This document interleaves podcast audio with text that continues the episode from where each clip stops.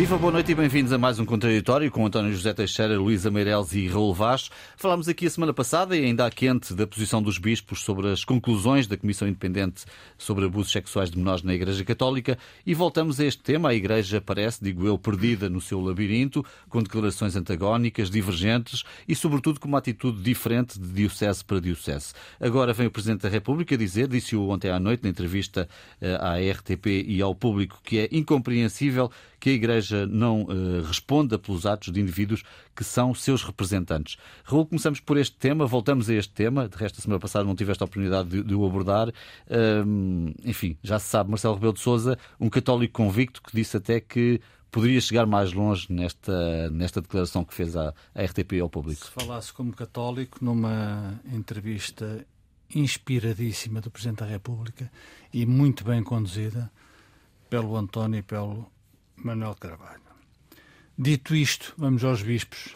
Uh, não é. O Presidente, o Presidente da República, que é católico, diz que é uma profunda desilusão. É mais do que isso. Uh, é uma vergonha. Uh, é de facto parar para pensar, ouvir aqueles homens, Ornelas, José Ornelas, Manuel Clemente, e dizer estes homens não são, são absolutamente irresponsáveis, não sabem o mundo em que estão a viver e depois são falsos. A palavra é essa. Porque quem uh, encomendou a contragosto uh, um relatório à Comissão Independente, eu bem sei que, já o disse aqui, só abriram os segredos em outubro, quando faltavam poucos meses para a conclusão do trabalho. Quem esteve na primeira fila a ouvir uh, esses depoimentos e o relatório quem, de quem se esperava, num primeiro momento, que de facto tivessem vergonha e por uma vez uh, assumissem as suas responsabilidades, viu-se o que se viu. Uh, aliás, o José Arnelas dá hoje uma entrevista ao Expresso onde se, se arrepende. O homem arrepende-se sempre do que faz e do que diz. Uh, dizendo que não foi não, não era aquilo que ele queria dizer, não foi verdade. Da conferência de imprensa de sexta-feira passada. Uma vergonha qualquer que ele diz, e depois tem uma frase lá dentro que é: a Igreja, estou a citar, paga tratamentos às vítimas, apresentem as faturas, nós pagamos. Isto é de uma baixeza absolutamente ignóbil. Eh, eles julgam que pagando os tratamentos às vítimas que o caso está resolvido. É evidente que há uma conclusão a tirar da Igreja Católica. O clero da Igreja Católica está absolutamente destruído e dividido. Na sequência do que disse José Ornella, já vieram bispos de Évora e de Madeira dizer que uh, vão afastar os, os, os potenciais uh, abusadores. Uh, e, portanto, o que eu ainda, a pergunta que eu deixo no ar é como é que é possível, como é que é possível ainda um Estado laico, um governo da República, eh, numa democracia, uma Câmara Municipal de Lisboa eleita em democracia, uh, pagar um tostão, um tostão a estes senhores para fazerem as Jornadas Mundiais de Juventude. Independentemente, só para terminar, João, que o retorno seja 300 milhões, 400 milhões, eles, eles dizem que pagam os tratamentos. Uh, é evidente que há um momento aqui de mudança. O Presidente da República ontem assinalou, não falando como católico, e eu espero o que eu espero é que o governo português e a Câmara Municipal de Lisboa ponham também, ponham também estes senhores no sítio e eles que paguem. Eles que paguem as Jornadas Mundiais de Juventude, porque têm dinheiro para isso. Luísa, o Presidente colocou a questão no sítio onde ela deve ser colocada? Em relação à Igreja sim. e em relação a esta posição, penso que sim. Uh, penso que sim, colocou, porque embora uh, aquela Quer dizer, há muita coisa que é subentendida uh, na, naquela conferência da semana passada e depois, mas que uh, no decorrer desta semana, as tomadas de posição de vários bispos ou de várias entidades eclesiásticas uh, vieram mais uma vez lançar a confusão e digamos que Uh, tu percebes como que, está, que isto é uma igreja efetivamente dividida, é a nossa igreja. Uh, pronto, é, é, digamos que.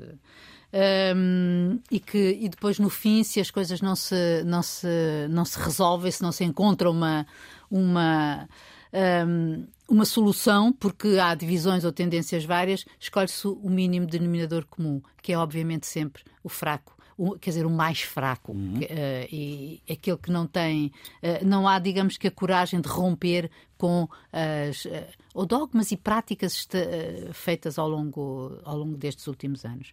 Eu fiquei contente, pelo menos, tanto quanto a gente sabe, um, pelo menos já houve três dioceses que afastaram padres que tinham. suspenderam, não é? Sim. Que era aquilo que nós dizíamos aqui várias vezes, ao menos que se faça como na, na lei civil, que haja. Uh, uh, uh, regimes preventivos, não é? E que, que, sejam suspensos das funções, não seja a tal afastamento do Ministério, uh, mas que, porque é o mínimo que se pode, que se pode, que se pode exigir. Se existe uma suspeita sobre determinada pessoa, então que seja suspenso, não quer dizer que seja culpado já, mas que seja suspenso, porque é o mínimo que se pode, uhum. que se pode, que se pode fazer em relação ao, a, um, a, um, a uma vítima. Uh, eu Embora acho... também tenha sido que, dito que a suspensão, que é uma figura que a Santa Sé tem que estar envolvida e, portanto, não é suspensão. Mas é, é afastado, é o que eles quiserem. É o que eles eh, quiserem. Eu sei que, independentemente disso, o tal Vademecum, não é? Uh, que é o tal manual de, de, boas práticas da Igreja e que eu conheço como nome de um bom restaurante que existe ali uh, na beira. Uhum. Magnífico! Não é, não é bem o caso, uh, mas que. Um, se há bispos que interpretam as coisas, e ainda esta manhã o, lia um, um, take da Lusa sobre o, o, o, em Braga, que também é feito esse afastamento. Um, se, se isto é possível, se é feito um afastamento e se isto alguns bispos interpretam a, a, lei canónica e a lei civil dessa maneira. Então é porque é, é então é, porque é possível, não é preciso ir buscar o Papa para ir, para, ir, eh, para ir justificar estas coisas. Eu só gostava de dizer só mais uma coisa: é que efetivamente era eh, falta muito tempo nisto, porque eles depois põem sempre muito tempo. E daqui a um mês é que se vai saber quais são as medidas concretas, segundo disse o Dom Ornelas. Mas, entretanto, era bom saber dos tais 100 nomes, dos tais 100 nomes. 30 em Lisboa. 30, olha, 30 em Lisboa, essa não sabia, portanto é, é, é esmagador. Uh, é esmagador, mas depois eu gostava de saber efetivamente. Há muitos mortos, sim, ok, haverá, haverá alguns, não sei se muitos, poucos, mas haverá com certeza alguns. Uhum. Ainda hoje na, hoje, na, hoje, hoje na televisão ouvi um especialista dizer que 60% são mortos. Não sei, não é verdade, eles já tiveram acesso, eu não tive, lamento, certo. mas era bom que isso fosse tudo esclarecido. António, ainda há aqui muito caminho para fazer nesta, nesta discussão, mas de facto a semana teve declarações muito diferenciadas uh, de bispo para bispo. Nós, e atitudes. Eh, a semana passada apanhámos a, a conferência de imprensa da, da Conferência Episcopal muito a quente e logo, uhum. logo de seguida e tínhamos ficado já com a ideia de que uh, aquilo tinha ficado muito aquém do que era Uh, exigível. Podia, era exigível uh, e, e, e, de facto assinalámos isso e assinalámos alguns dos pontos que uh, tinham a ver com, com essa sensação. A primeira é o tom e o tom pode-se dizer que não tem importância, mas o tom burocrático, cansado, sem sequer uh, parecer convicto, uh, era tudo o que não podíamos esperar da, da, da Igreja, com uh, um padre respeitabilíssimo, obviamente, que não conhecíamos, nem sequer fui o primeiro a assumir um texto onde se vagamente pedia perdão e onde se anunciavam algumas medidas. Aquilo foi demasiado mal para ser verdade, depois de tudo o que conhecíamos, depois de tudo o que aconteceu. E há algumas coisas que nós assinalámos na altura, nomeadamente a declaração do Dom José Ornelas sobre que tinham recebido uma lista de nomes Uh, solta, sem mais, uh, sem circunstâncias, sem uh, uns albinos que não sabem quem são, etc.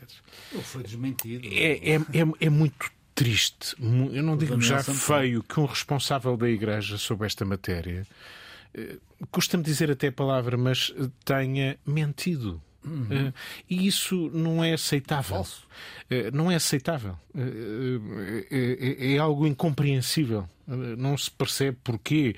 Eh, era tão óbvio desmenti-lo como foi desmentido rapidamente e as circunstâncias o têm provado. Já se arrependeu, eh, como o Raul eh, disse, enfim, é de arrependimento, é arrependimento. Enfim, os homens cometem erros, a Igreja também tem homens, mas isto são erros demais e depois de tudo o que aconteceu, o relativismo. Eh, eu ouvi declarações sobre, ao longo dos séculos, houve cismas e coisas importantes, este se calhar não é de mais importante. É inacreditável. E como é inacreditável, ouvi, aliás, alguns especialistas e até responsáveis, nomeadamente na Antena 1, eh, falar do direito canónico. E eu acho extraordinário porque isto é um pouco a ideia de contratar um advogado para ele, de uma forma burocrática, invocar o princípio A e B, quem é que pode e tem que ir ao Papa e demora não sei quanto tempo e tem que. Desculpa, mas o que está em causa é o direito canónico. Mas uhum. isto faz algum sentido. Para uma igreja que é uma defensora de valores que as igrejas e as religiões têm à cabeça os valores. Depois podem ter processos um, diferentes em várias, em várias partes do mundo, mas aqui estão os valores, não é o direito canónico que está em causa. Ele será aplicado, tem os seus processos, mas o que aqui está em causa é tomar atitudes para que pessoas que estão uh, aí, que, te, que, que se relacionam com outras pessoas, não estejam em atividade, até para as proteger. A Igreja devia perceber que, em relação a alguns destes nomes, o, o ato de suspensão, que não há reconhecimento de culpa necessariamente, ou pelo menos definitivo, é também uma forma de proteção destes padres, destes responsáveis da Igreja. E isto é tudo o que não devia ter acontecido eh, e, de facto, nem se percebe, depois da iniciativa que a própria Igreja teve de formação da Comissão Independente, que, chegado ao, ao, final do seu trabalho, tendo sido informada cabalmente de tudo o que foi feito, que uh, revela este desrespeito e que demora este tempo todo, agora estamos diocesa, diocesa, uh, a, emendar a, a emendar a mão, uh, o que só traduz uma coisa também muito preocupante, embora já tenhamos percebido há muito tempo, é de uma igreja extremamente dividida. E isso também é um sinal em relação à Igreja Católica Portuguesa hum. preocupante.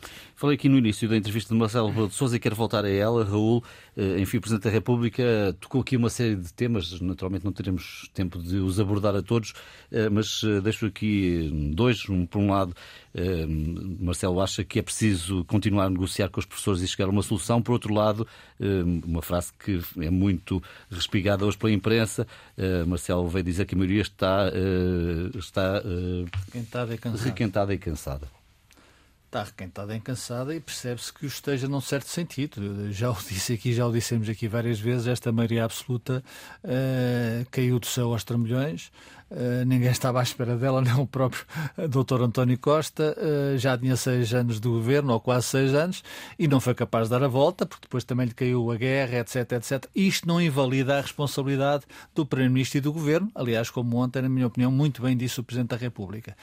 Uh, eu não sei se há sempre momentos antes e depois, mas provavelmente há um momento antes, que é um ano perdido de governo. Estou, obviamente, na entrevista de Marcelo Belo de Souza, e agora este ano que vai acontecer, e onde tem que se recuperar o tempo perdido, nomeadamente em relação ao PRR, que é uma preocupação do Presidente. Vai vê-lo agora com o Primeiro-Ministro, convidado para o Primeiro-Ministro com os próprios olhos ver o que é que está a acontecer no terreno.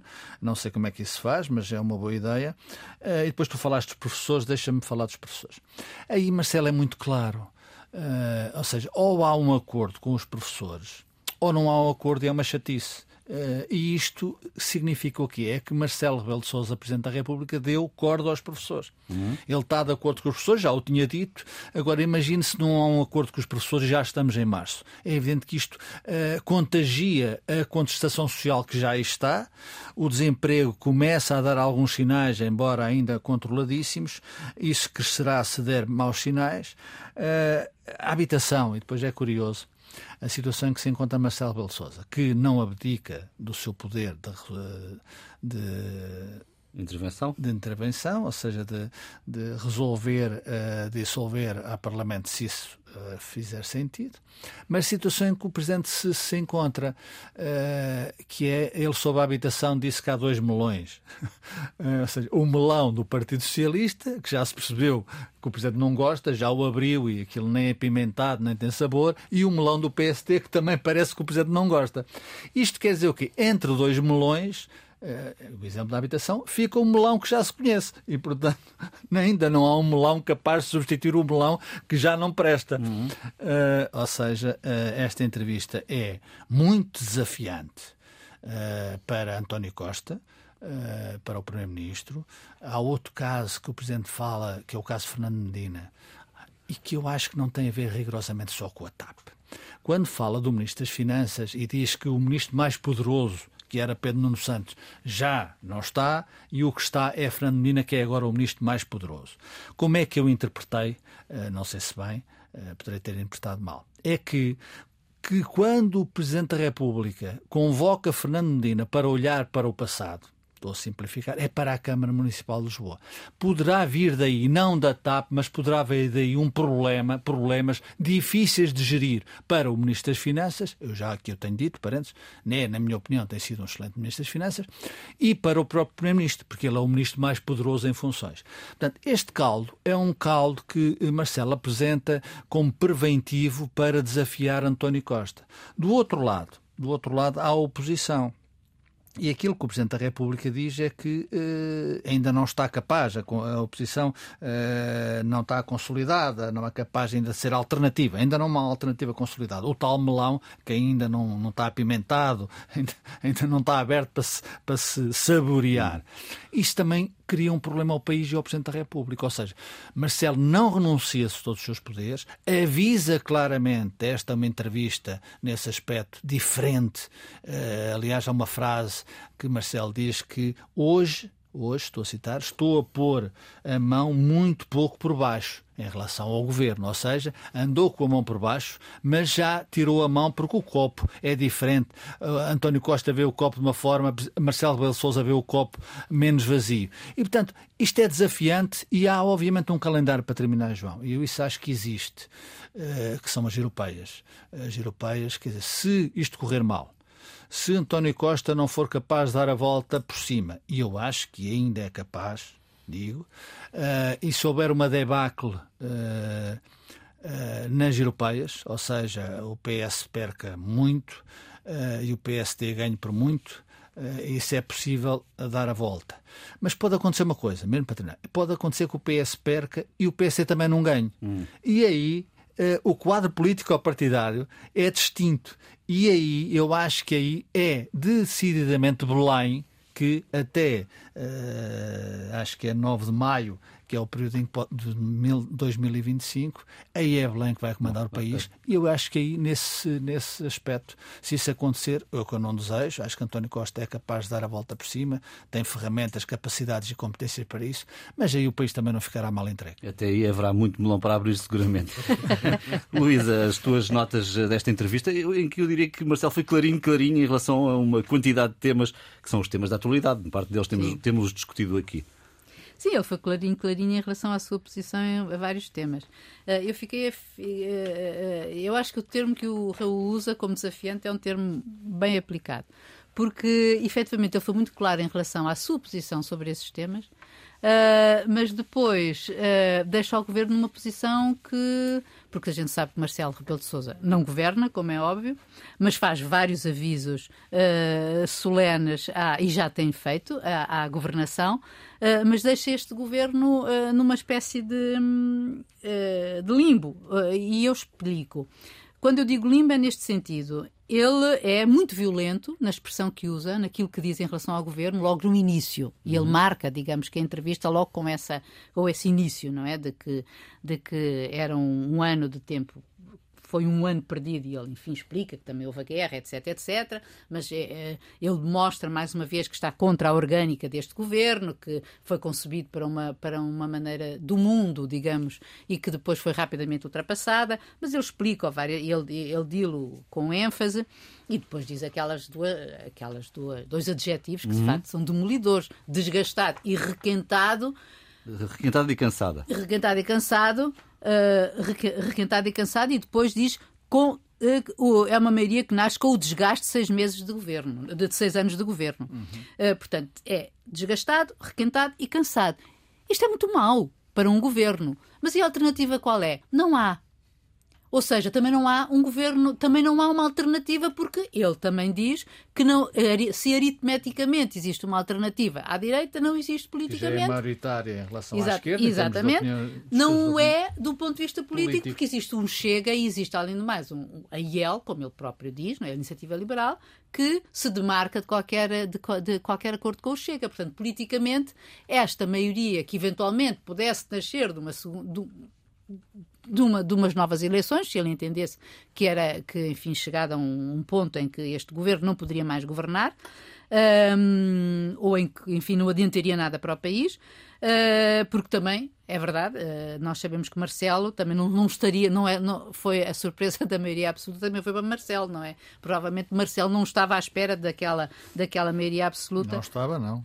Pois, e acabou por ter, ter, ter, ter, uh, que, ter que a gerir, no fundo, acaba por ser também, digamos, um erro, entre aspas, uh, do próprio presidente.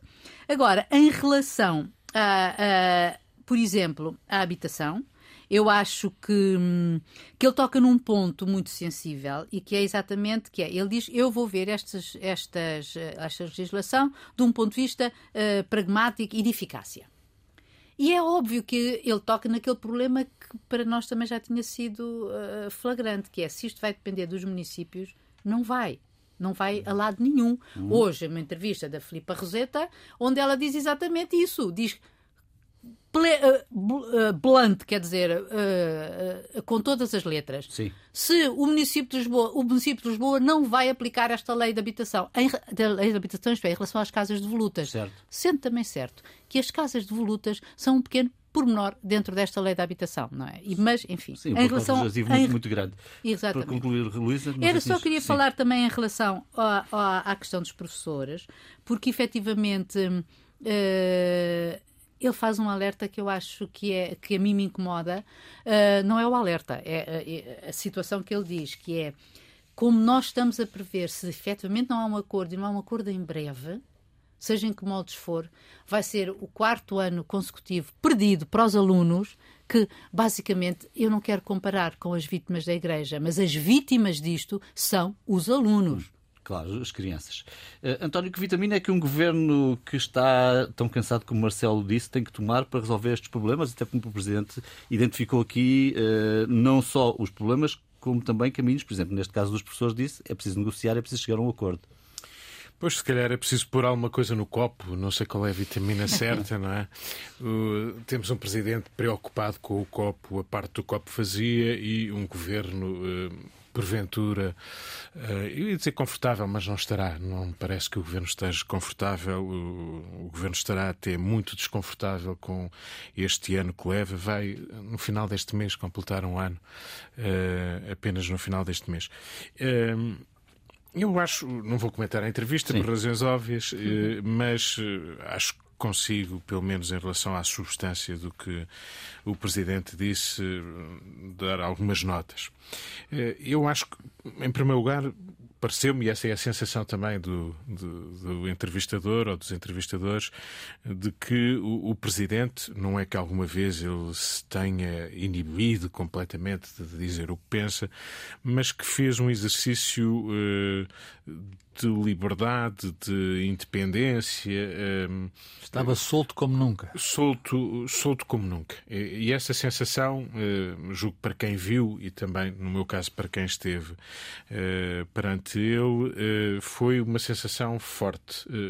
o Presidente foi claro, disse o que pensa, disse de forma frontal, independentemente se as palavras agradavam mais à oposição ou agradavam mais ao governo e honra lhe seja feita desse ponto de vista, ele deixou uh, mensagens que tocaram, eh, digamos, em vários lados. Não foi apenas o governo, o governo, pela ordem natural das coisas, foi o mais visado, talvez tenha tido as palavras mais fortes, uh, já aqui foram referidas algumas, e sobre questões concretas.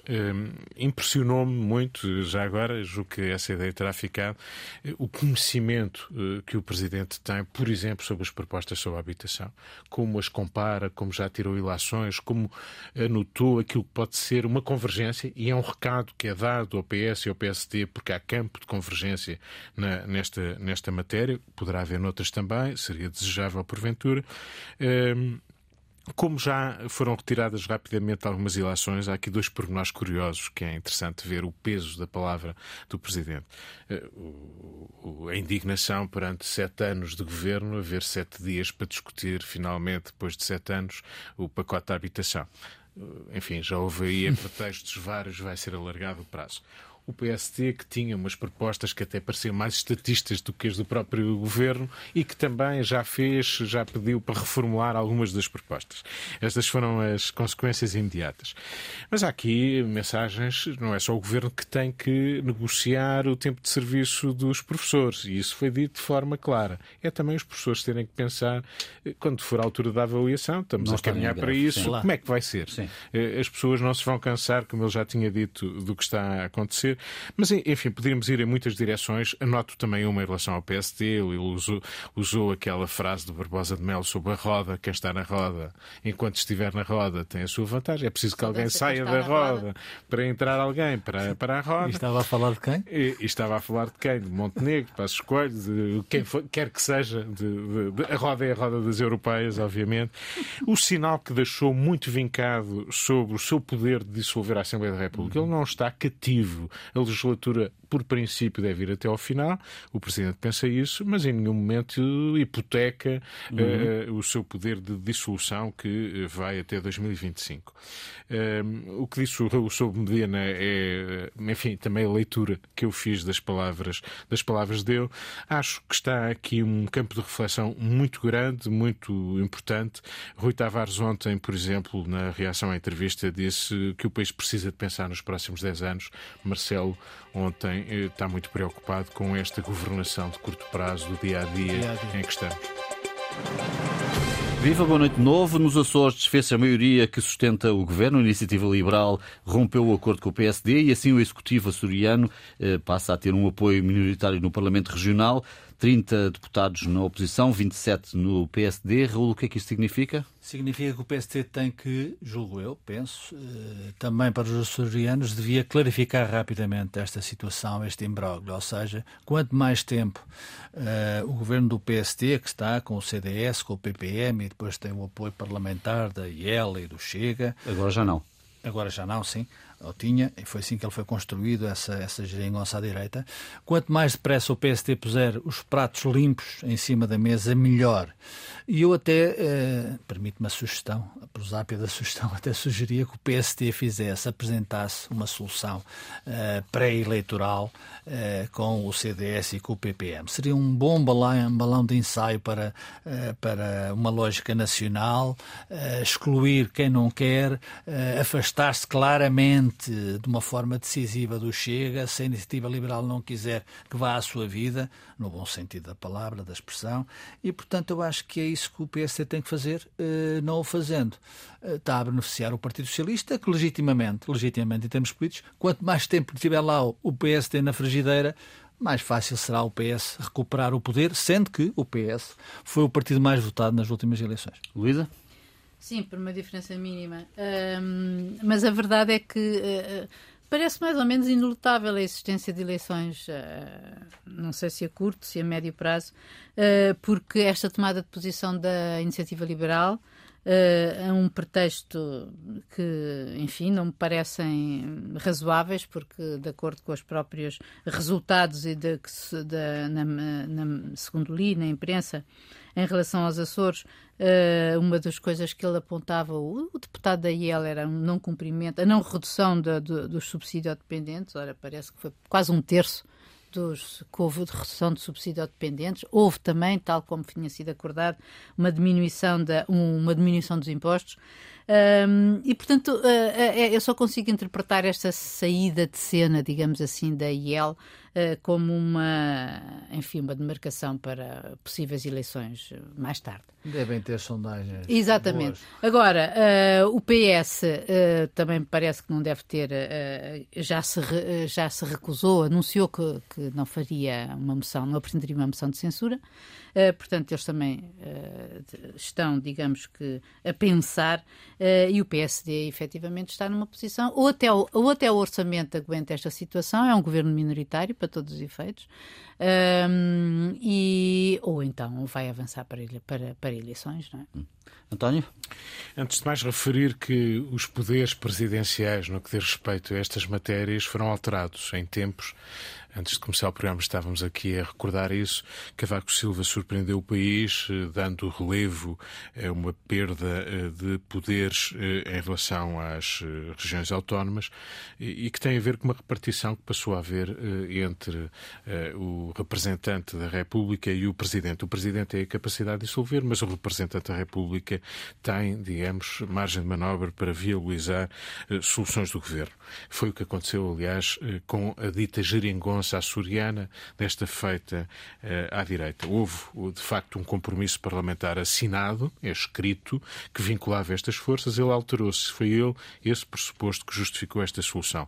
Dir-se-á que, nesta altura, esse pressuposto está em causa, que não há garantias de estabilidade. Vamos ver o caminho, não vou repetir o que já foi dito para eh, não perdermos muito tempo. A expectativa eh, é o que é que PS e PSD fazem ou querem fazer nos tempos mais próximos.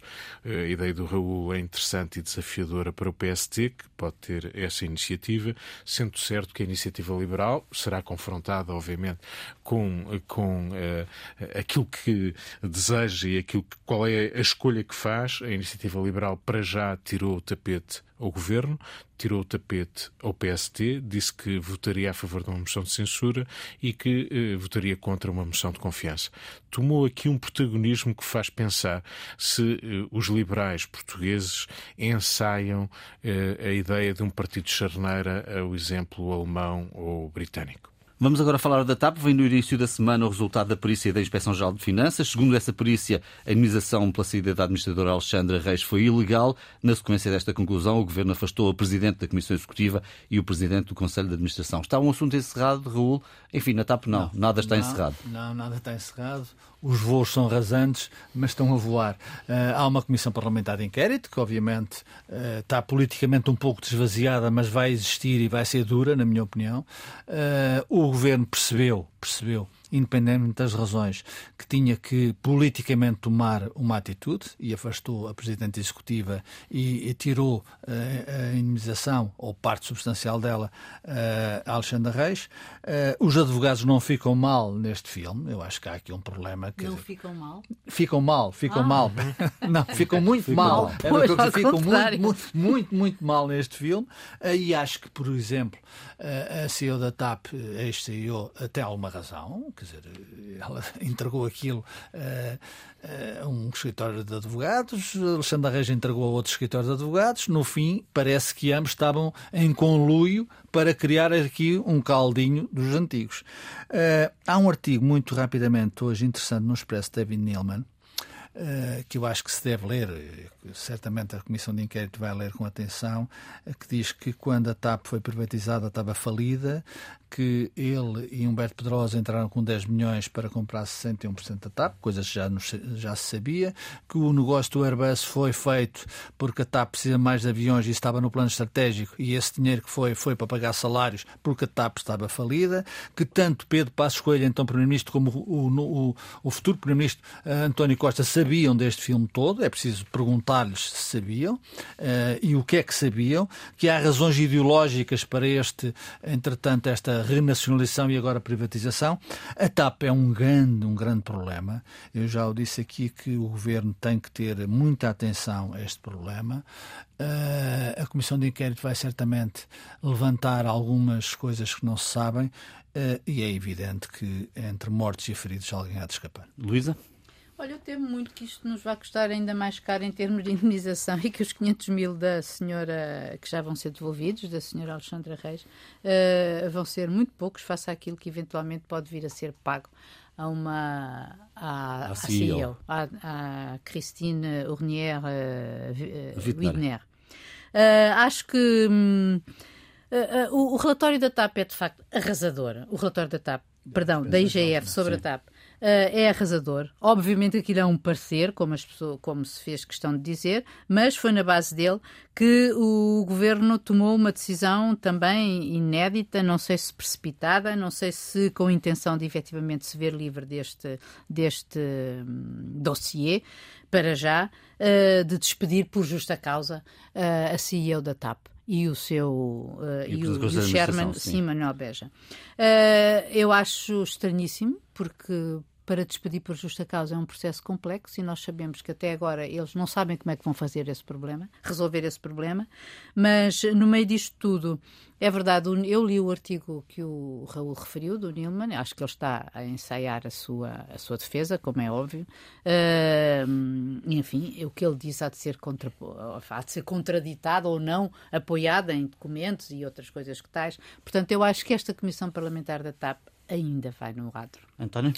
TAP, uma grande embrulhada. Uh, houve já quem dissesse que este, este era o osso mais duro para o governo, que a TAP, no fundo, uh, é um pedregulho que tem atado ao pescoço, passa a expressão, é uma grande embrulhada, eh, é o que podemos dizer. Eh, o que é que temos daqui para a frente? Temos vários procedimentos que estão por resolver, não lhes atribuímos habitualmente grande importância, mas a TAP tem várias sociedades, é preciso fazer assembleias gerais, é preciso tomar decisões, e isto em Portugal não é propriamente a coisa mais rápida. Veremos quando entra em funções o novo CEO da TAP, e, portanto, é, é, o que está previsto, é. veremos se será, será mesmo assim, esperemos que sim. Haverá ainda, como a Luísa estava a dizer, processos judiciais por resolver, com, com o que isso implicar. Portanto, há aqui ainda eh, questões que vão eh, tornar a vida da TAP difícil, eh, do mesmo modo que a Comissão de Inquérito também, também poderá contribuir para isso. Eu julgo que é provável que esteja fechada a questão das responsabilidades políticas no que diz respeito à TAP e que elas já tenham Mas, sido asseguradas. Está em muito processo de venda. Eu julgo cada é, vez. Era, era o ponto seguinte. Hum. É, portanto, essa parte, vamos ver, a Comissão de Inquérito conclui, mas é provável que essa questão esteja, esteja fechada. Mas eh, a interrogação que me fica sobre a reprivatização da TAP é Alguém vai comprar a TAP com isto tudo a decorrer, eh, com comissão de inquérito, por uma série de processos, com transições como estas? O momento, se calhar, e a rapidez não será grande.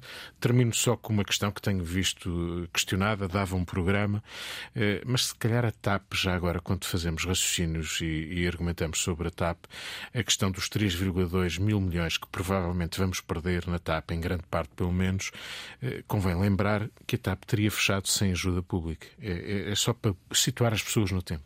E, e já agora deixa-me dizer-te uma coisa: é que no momento em que ela vai começar a dar lucro, e que já deu 110 mil milhões, é exatamente o momento. Parece que o Estado abdica dela e vai vendê-la. Tem que vender. O que pois está bem, mas abdica, abdica de ter alguma, há, alguma há, recuperação. um plano de voo diferente.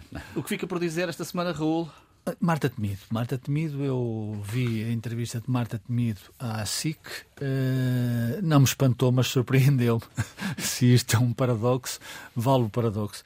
O grande elogio aos privados durante a pandemia, feita pela Ministra da Saúde, que combateu a pandemia, é preciso dizer, mas que tanto fustigou os privados durante a pandemia, o que é que quer Marta Temido? Quer alguma coisa, está no seu direito, politicamente, dizem que quer ser candidata do Partido Socialista à Câmara de Lisboa. Eu não acho que seja uma boa candidata. Já foi candidata à liderança do, do Partido Socialista pela mão de António Costa, deu no que deu naquele uh, célebre Congresso de Portimão. Uh, a saúde está muito mal também agora deixa-me acrescentar. O Presidente da Câmara de Louros, onde houve uma PPP, já veio dizer venha à PPP porque isto é um desastre total. O Ministro da Saúde parece o bombeiro de serviço todos os dias. O CEO Fernando, Fernando Araújo não sei de que é que está à espera para implementar aquelas escalas mágicas do Porto em Lisboa. São só uma diferença de 300 km.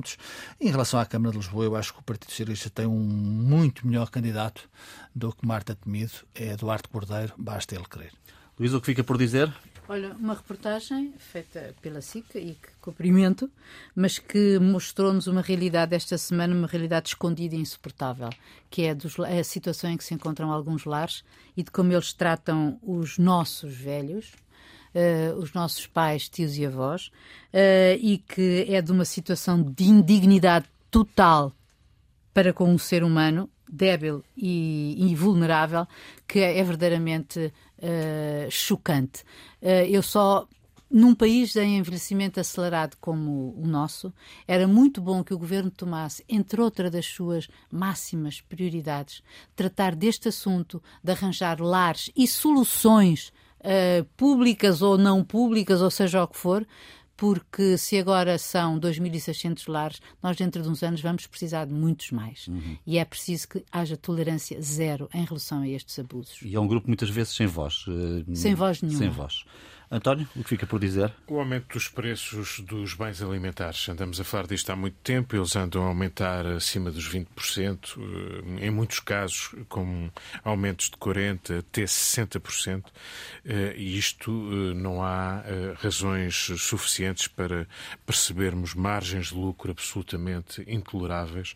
Eu sou a favor dos lucros das empresas, é bom haver lucros nas empresas, mas nesta altura há aqui qualquer coisa muito mal explicada explicada, porque eh, não basta dizer que matérias-primas ou energia contribuíram para isso, é evidente que sim, mas que continuem a aumentar acima da média europeia os bens alimentares é intolerável. O governo tem sido lento em relação ao controle desta situação. Eh, é incompreensível que eh, a ASAI detete preços na prateleira diferentes mais baixos do que o preço que é cobrado em caixa. Isto não é especulação. Isto tem outro nome, mas uhum. não é uhum. especulação. E isto não pode, é, é, é, algo que não pode vir assim com ar depois encontramos uma situação é, é intolerável, é absolutamente criminoso. Eh, e, portanto, eh, vale a pena dizer que muitas vezes, não quero usar as palavras eh, do Raul que usa aqui algumas vezes sobre a natureza humana ou a raça humana, como ele diz, mas pensar que em Espanha se baixaram os impostos a zero e que, e que os preços não baixaram, ou seja, que as margens de lucro comeram aquilo que era um imposto, diz alguma coisa sobre aquilo, que, aquilo de que é capaz a natureza humana. Ficamos por aqui esta semana. O Contraditório volta na próxima sexta-feira. Bom fim de semana, boa semana.